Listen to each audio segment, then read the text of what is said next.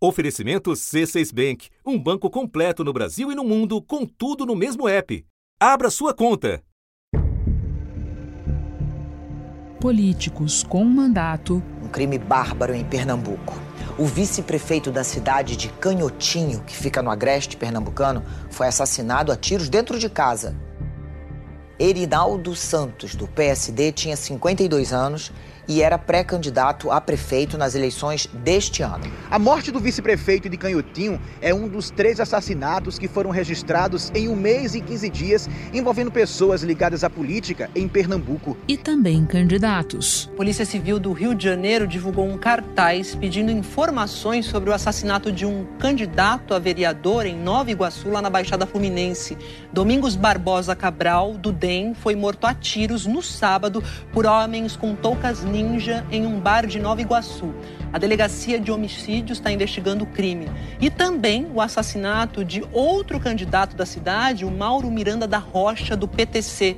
Ele foi morto há 11 dias. Até agora ninguém foi preso em nenhum dos casos. Há quatro semanas do primeiro turno do pleito municipal, 2020 contabiliza mais de 70 assassinatos de políticos. O retrato mais explícito da associação entre eleições e violência no Brasil. Um candidato à prefeitura de Dom Eliseu, no Pará, foi morto a tiros. Testemunhas disseram que Adriano Souza Magalhães, do partido Solidariedade, estava lanchando no restaurante quando o assassino se aproximou e fez vários disparos. E não é só isso. Segundo o levantamento do jornal O Estado de São Paulo, a Polícia Federal identificou, em 18 estados, o risco de interferência de milícias e outros grupos criminosos no processo eleitoral via financiamento ilegal de candidatos e partidos, candidaturas de seus próprios representantes ou de pessoas ligadas a eles, e exercendo pressão nos eleitores, como acontece na região metropolitana do Rio de Janeiro. 672 zonas eleitorais ficam em áreas com forte influência do tráfico de drogas ou da milícia. Isso aí representa quase 2 milhões de eleitores que vivem nessas áreas da redação do G1. Eu sou Renato Loprete e o assunto hoje é violência na política. O que assassinatos e outras agressões revelam sobre a dinâmica do processo eleitoral no país e por que a situação é ainda mais grave em regiões com presença de grupos milicianos. No terceiro episódio especial de eleições, meus convidados são Pablo Nunes, doutor em ciência política e coordenador adjunto do Centro de Estudos de Segurança e Cidadania. Desde janeiro, ele mapeia atentados contra pessoas ligadas à política. E Bruno Paes Manso, jornalista, pesquisador do Núcleo de Estudos da Violência da USP, autor de A República das Milícias, dos Esquadrões da Morte, a Era Bolsonaro, livro recém-lançado pela editora Todavia. Sábado, 17 de outubro. Pablo, eu começo com você e com o levantamento que você está fazendo desde o início do ano. Você pode nos dizer o que encontrou de mais importante até agora? O começo do ano, né, de 2020, é, já foi muito violento né, para os políticos é, aqui do Brasil. Já no dia 8 de janeiro, a gente teve a morte de um prefeito da cidade de Imbuia, Santa Catarina. O prefeito João, João Schwambar, do MDB, de 59 anos, foi assassinado com dois tiros no peito no final do expediente, ao lado do prédio da prefeitura. E ali eu já vi que 2020 seria um ano muito é, violento para as classes políticas, para, as que, para aqueles pleiteando né, os cargos agora é, que serão definidos nas eleições. É, então, eu comecei de maneira muito intuitiva a observar todos esses casos é, por meio, enfim, de, de Twitter e de outras redes sociais e também jornais online. O que eu tenho visto desde então é que os assassinatos têm aumentado, né? No último mês fechado de setembro foi o pico de mortes e a gente já chegou ao número de 73 é, políticos mortos só nesse ano. É importante notar que é, é, a violência política sempre fez parte, né, da, do contexto brasileiro. João Carlos Batista era paulista e tinha 36 anos. Em 1986, elegeu-se deputado estadual pelo PMDB. Por defender pequenos agricultores e sindicatos rurais, sofreu dois atentados, em 1985 e em 1986. João Batista sempre denunciava as ameaças de morte que recebia. João Batista foi morto às oito e meia da noite. Segundo testemunhas, ele chegava em casa no centro de Belém, dirigindo o próprio carro. Mas me parece, pelas poucas pistas é, que eu tenho do que aconteceu já em outros anos, que essa violência tem, tem aumentado. Você mencionou o primeiro caso do ano. Tem algum outro que te chamou especial atenção? Tem alguns. É, primeiro, a cidade de Gameleiras, lá no interior de Pernambuco, é, que houve também duas mortes de vereadores no seu exercício do seu mandato, é, numa distância de três meses. E é uma cidade muito pequena, com um pouco mais de 25 mil habitantes, e que tinha né, 11 é, vereadores na Câmara e agora só tem nove. Então, me chamou muito a atenção porque é uma cidade muito pequena, mas mesmo assim a gente teve dois casos é, muito próximos é, de vereadores assassinados.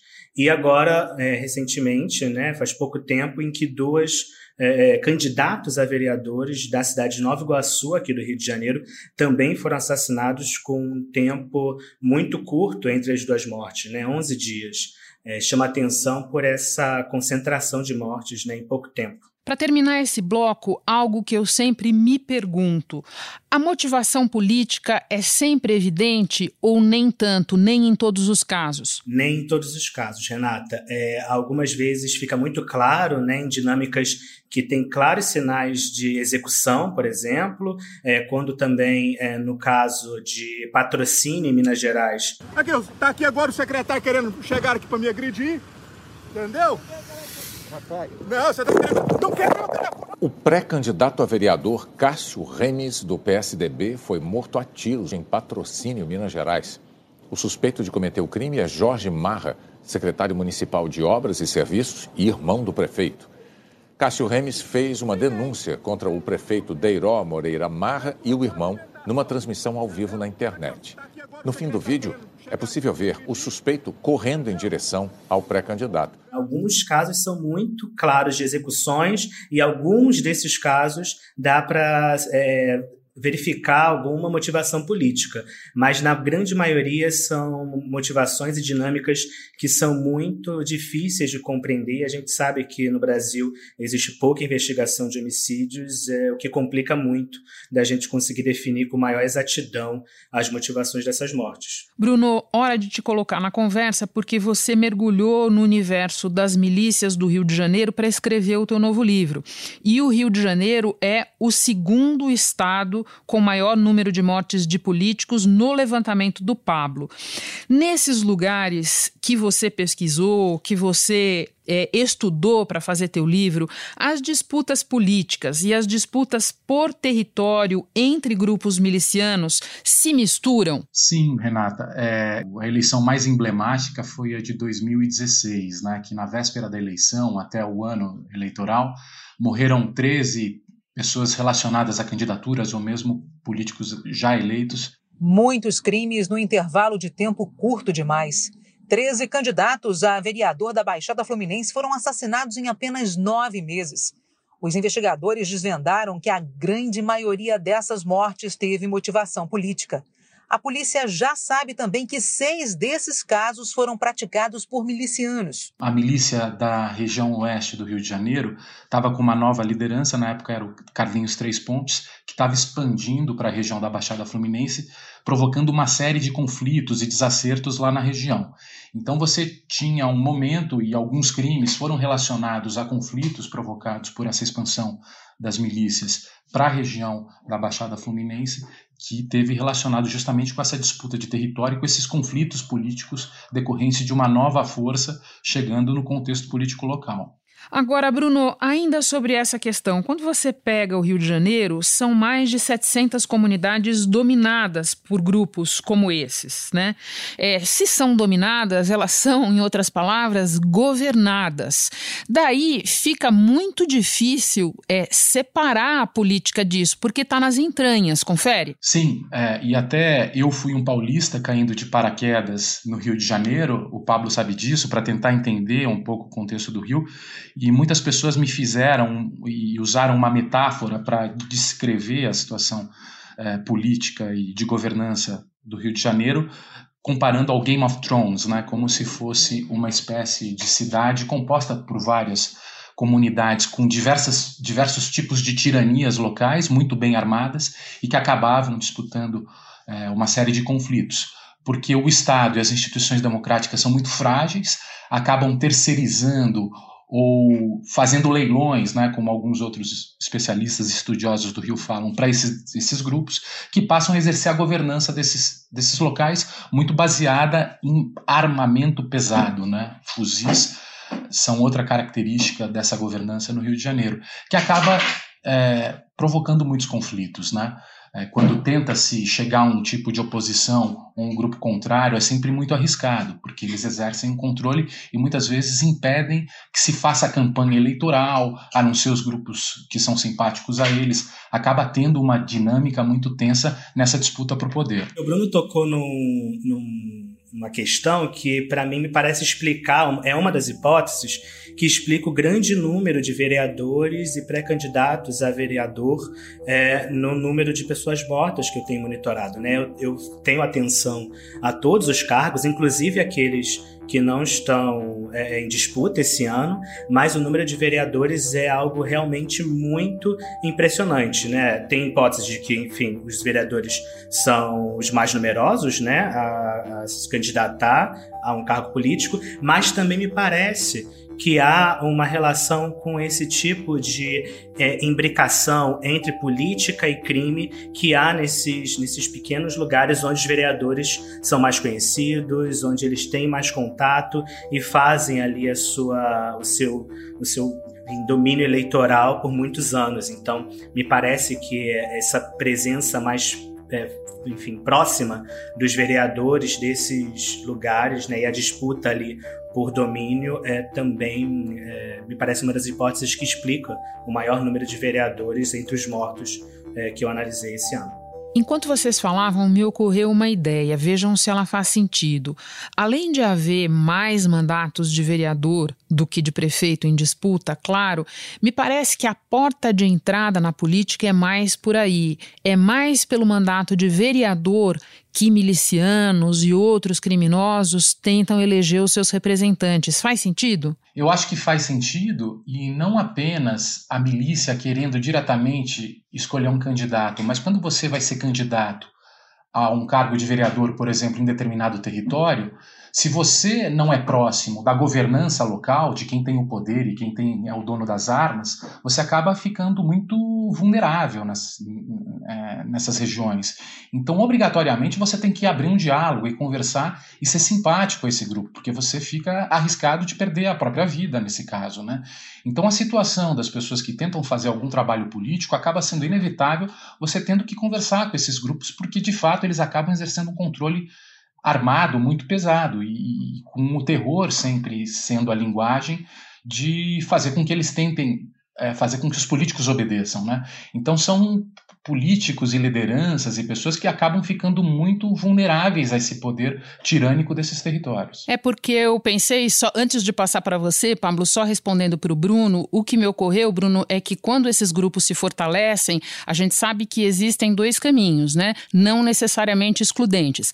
O caminho de você apoiar, patrocinar determinadas candidaturas e o caminho de você, em determinado momento, é colocar um dos seus como candidato mesmo. Mas o Pablo queria completar alguma alguma coisa. É, eu só queria completar que uma das. Um, enfim, essa dimensão é muito presente, né, do crime e da política, mas também o que eu tenho visto no monitoramento é que uma outra dimensão é o domínio de famílias, né, em algumas é, cidades muito pequenas do interior do Nordeste, principalmente, né, ali onde famílias que vão se perpetuando no poder por gerações é, costumam também usar de violência para reproduzir e continuar né, com o seu mando político, né, seja na vereança, seja é, é, na prefeitura, em outros cargos. Né? Então também há um componente ali de rivalidade familiar que também é uma, uma parte da engrenagem ali que move esses crimes políticos. Bruno, no teu livro fica muito claro como nessas áreas dominadas pelas milícias, onde elas nasceram e prosperam,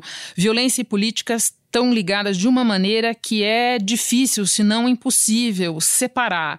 Você pode falar um pouco sobre essa relação da política com a violência encarada como legítima, ou se legítima eventualmente for uma palavra um pouco forte, mas necessária, justificável? Quanto mais frágil as instituições democráticas, e quanto mais frágil as instituições democráticas, maior a sensação de desordem e vulnerabilidade das pessoas, Nesse vácuo de poder que aparece, o uso da violência acaba sendo visto como um instrumento para o resgate de uma ordem perdida. Então, essa retórica de que a violência, mais do que um problema, é uma solução para o estabelecimento da ordem, faz parte da cultura brasileira há muito tempo. E chegou ao seu ápice agora na eleição presidencial e com a crise da nova república, depois da Lava Jato, uma série de denúncias e a descrença na política, quando você desacredita na política como forma de mediar os conflitos, a polícia surge como solução, a guerra aparece como solução e o uso da violência para fazer as pessoas é, obedecerem fica muito sedutor, né? E é um pouco esse tempo que a gente vive, né, nos dias de hoje, com essa retórica é, na política, na defesa da violência, do punitivismo e tudo mais, como uma forma de estabelecer a ordem para pessoas que se sentem desamparadas, vulneráveis mediante instituições frágeis. No Rio de Janeiro isso é especial, em decorrência da série de governadores que foram presos e da crise institucional que vive o Estado. Né? Então não existe vácuo de poder, que é uma coisa que a gente já sabe há muito tempo. E nessa crise política fiscal do Estado, quem acabou assumindo esse protagonismo na política foram esses grupos que propõem a violência, são fortemente armados e se é, e prometem estabelecer as ordens territoriais nos diversos territórios, né, que é uma ilusão, que a gente acaba vendo como isso acaba sendo uma tragédia para quem vive nesses lugares. Pablo, essa dinâmica que o Bruno descreve, tão característica do Rio de Janeiro, você nos teus estudos encontrou em outros lugares no Brasil? É, sim, a gente tem, né, desde, desde os últimos anos, é, um aumento e notícias é, de estados no norte do país, no nordeste mesmo, de núcleos é, de pessoas que se comportam como as milícias aqui no Rio de Janeiro, né? mantendo o controle armado de territórios e é, fazendo, às vezes, né, do, das instituições falidas, muitas das vezes que não conseguem é, é, suprir ali as necessidades da população. Então, enfim, Belém do Pará, a gente é, é, tem indícios né, claros ali de haver já é, grupos é, que agem dessa forma. Um policial militar foi preso em Ananindeua dentro de uma operação da Polícia Civil de combate a milícias e grupos de extermínio na região metropolitana de Belém. Até agora, 21 pessoas, entre elas 16 policiais militares, foram presas durante as quatro etapas da Anônimos. A operação é fruto de uma força-tarefa criada ano passado para combater milícias e grupos de extermínio aqui no estado. Em outros lugares também. Mas é, é, é importante assim, é, falar também com relação às falências das instituições. É essa que é uma ameaça a um dos pilares básicos né, da democracia, que é a possibilidade de votar e ser votado. Né? À medida em que a gente coloca a violência para mediar e para fazer o controle né, da, de quem vai ou não ingressar na carreira política e representar determinadas bandeiras, é como que a gente estivesse assistindo a uma falência mesmo da democracia no Brasil. Deixa eu complementar então, Renata, só uma coisa sobre esse cenário nacional que o Pablo já falou muito bem, mas você sabe que a gente faz lá no Neve, junto com o G1, o monitor da violência, o Fórum Brasileiro de Segurança Pública. E um dos aspectos que tem chamado a atenção é o crescimento dos homicídios praticados por polícias ao longo dos últimos anos.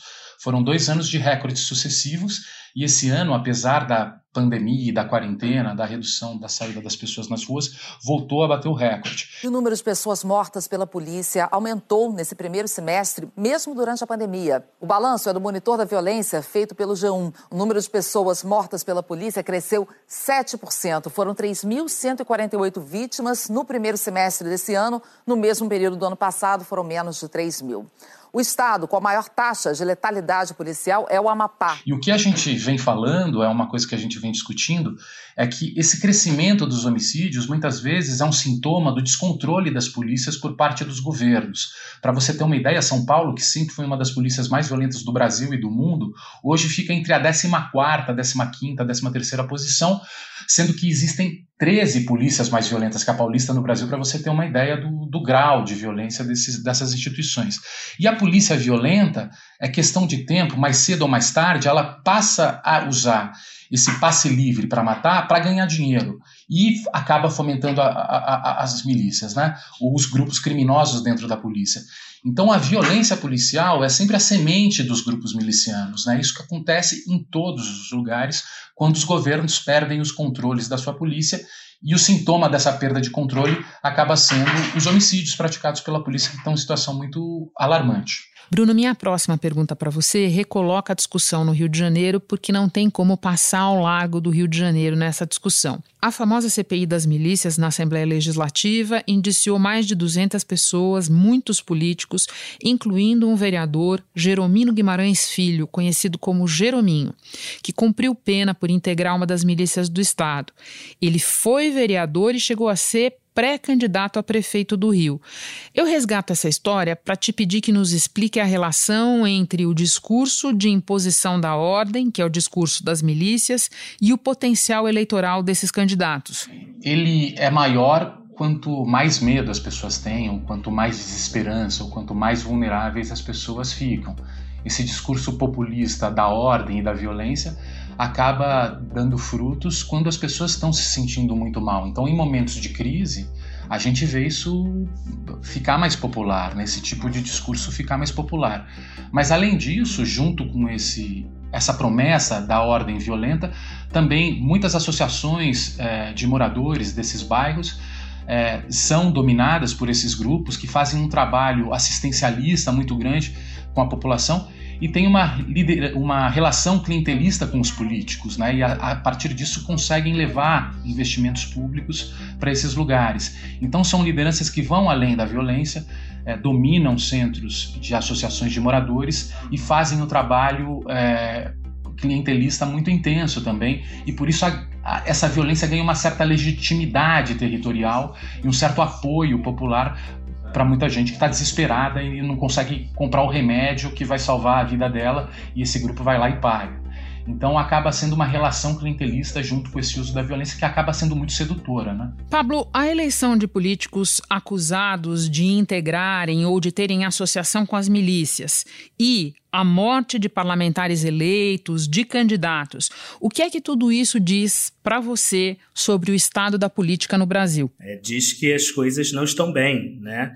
É, quando a gente é, legitima e coloca pessoas que, enfim, são investigadas e, uh, e tem graves indícios de que usam da violência para ameaçar e até mesmo para eliminar rivais políticos ou pessoas com quem que, que, enfim, que tem bandeiras com as quais esse parlamentar não concorda, é a gente voltar né, a um estágio realmente pré-civilizatório, quando tudo era resolvido na base da violência. As, as instituições deveriam servir para isso, para que a gente não tivesse que resolver as questões, né, os contraditórios e todas as disputas por meio da violência né? Mas infelizmente a gente está visto que essa violência tem voltado de forma muito, muito forte, né, para a vida política. A gente é, ficou muito chocado e até hoje não sabemos ao certo o que aconteceu com a vereadora Marielle Franco, né, que foi uma das pessoas, né, uma das políticas que foi morta em 2018 e até hoje não há é, é, enfim, solução para esse crime. Marielle Franco e Anderson Gomes foram executados no dia 14 de março de 2018. Os acusados das mortes são o sargento aposentado Rony Lessa e o ex-PM Elcio Queiroz. A justiça decidiu que os dois suspeitos do crime vão ser levados a júri popular. Ainda não há data para o julgamento, que vai ficar nas mãos de pessoas comuns. Elas vão decidir se absolvem ou condenam os réus. Mas ainda vão faltar muitos esclarecimentos das autoridades. E a impunidade segue, né, alimentando e dando como que uma carta branca para que esse tipo de uh, uso da violência para a resolução de conflitos políticos continue a ser utilizado. E quando você lembra o tamanho, o alcance da repercussão até internacional desse crime e constata que até hoje ele não está resolvido, fica ainda mais estarrecedor. Bruno, na mesma vertente, para terminar, o que, que nós podemos dizer sobre a integridade do processo eleitoral nos locais onde esses fenômenos são dominantes? A gente precisa ficar muito atento na eleição do Witzel, já foi uma surpresa, talvez até porque os institutos de pesquisa têm dificuldade de saber com quem essas pessoas vão votar, pela dificuldade de ingresso, mas eu acho que vale muito a pena prestar atenção na relevância da eleição para prefeito para a questão de segurança. No Rio de Janeiro, em especial, porque as milícias ganham muito dinheiro a partir de uma série de negócios que dão receita por serem pouco regulamentados e fiscalizados como a venda de terrenos em áreas protegidas ambientalmente, venda de imóveis nesses mesmos lugares, comércios clandestinos de, de, de gás ou mesmo transporte clandestino. Quando o município presta atenção e fiscaliza esse tipo de serviço, quando o prefeito tem um apoio da segurança pública e trabalha nesse sentido, você seca a fonte dos grupos criminosos. Então a prefeitura acaba tendo um papel importante nesse, nessa ação. A dificuldade é ter aliança com o governo do estado, que também a gente tem visto como está fragilizado mediante a série de crises aí que a gente tem visto. Bruno, Pablo, excelente conversa, aprendi muito, muito obrigada pela disposição de vocês em participar. Bom trabalho. Muito obrigado, é um prazer estar com você e com o Pablo aqui. Eu que agradeço, obrigado Renata, obrigado Bruno. Este foi o assunto especial de eleições. Assim como todos os nossos episódios, ele está disponível no G1 e também nos aplicativos Apple Podcasts, Google Podcasts, Spotify, Deezer, Castbox. Nos aplicativos dá para seguir a gente e assim não perder nenhum novo episódio. Eu sou Renata Loprete e fico por aqui. Até o próximo assunto.